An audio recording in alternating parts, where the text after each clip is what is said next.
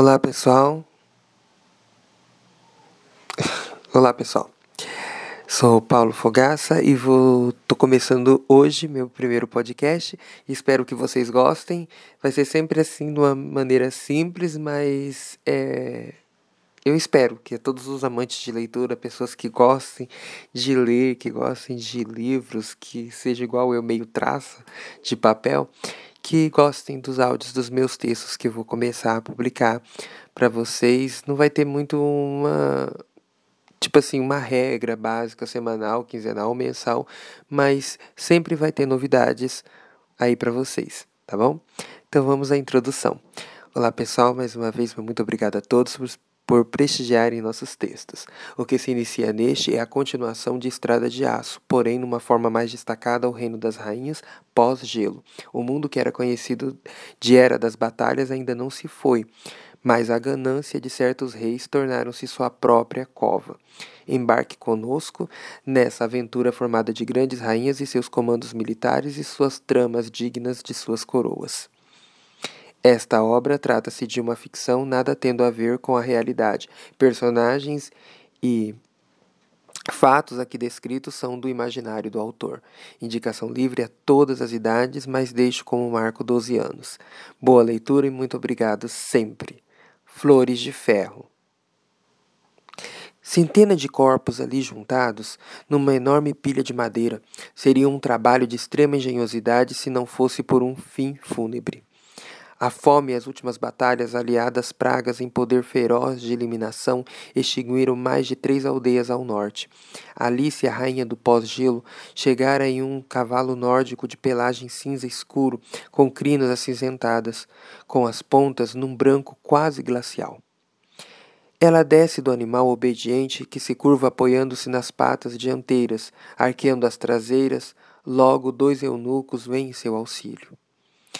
Em vestido longo, com decote rico em pedrarias, fenda nas costas e algumas penugens em determinados pontos do tecido, todo bordado em fios de ouro branco.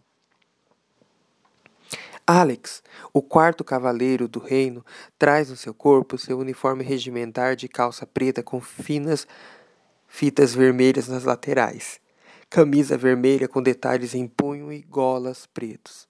Fizeram a contagem? Sim, rainha e a recontagem, assim como a primeira, 300 no total. Feridos, cerca de 90%. Então não houve salvos em moradias, quase nenhum, rainha.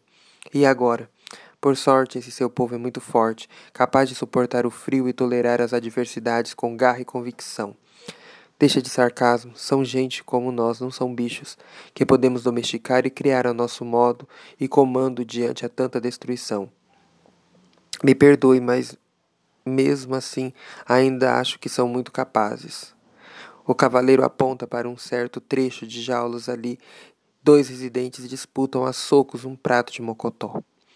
Estão se tornando irracionais, selvagens. E a febre? Graças às crianças estão sendo curadas, não posso dizer o mesmo dos velhos. Nas planícies, Débora ajustou os documentos de domínio. Agora ela manda em quase todo o vale. Desde quando ela tem esse poder? Por acaso eu dei ordem para isso? Senhora, são tempos de guerra. Mesmo assim, ainda se deve e tem de ter o total respeito à coroa superior. Sim, rainha. O que essa louca quer agora? Com certeza criar qualquer motivo para uma invasão em nosso território. Alex, reúna as tropas. Temos de garantir para nós o forte Dib e as muralhas de Adenis. Adenis? Sim, porque tem medo daquele lugar habitado por gente pequena. Não é bem essa questão de medo, sim respeito. Respeito a quê? Não se esqueça, me deve obrigação, sempre. Sim, rainha. Não quero lembrar-lhe de nosso trato, o qual cumpro há treze ciclos. Sim, rainha, me perdoe. Uma carroça sendo puxada por três elefantes vem em direção a eles. Agora cale-se, não quero que meu filho fique a par de certos assuntos. Ainda não é tempo para isso, entende? Sim, rainha. Retire-se, como queira.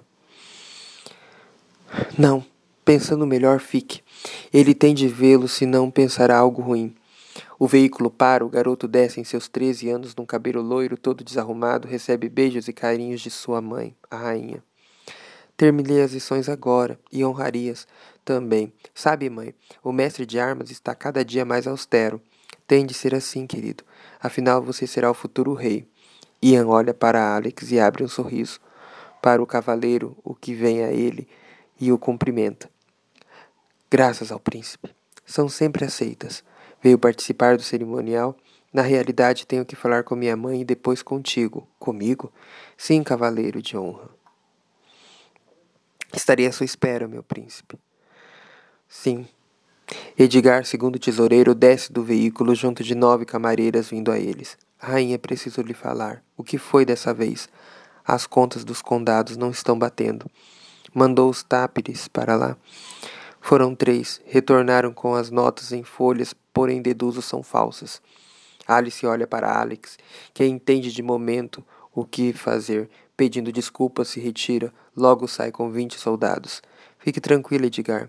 Se realmente alguém nos rouba, saberemos. Ouve-se tiros no alto e das nuvens surgem a frota do oeste e leste. Escadas de cordas madeiras finas são lançadas, e descem dessas guerreiras e damas de reinado. A rainha do leste desce no vestido tão curto quanto as normas reais permitem. Já a do oeste se apresenta em calça de couro de crocodilo e blusa decorada em penas de faisão.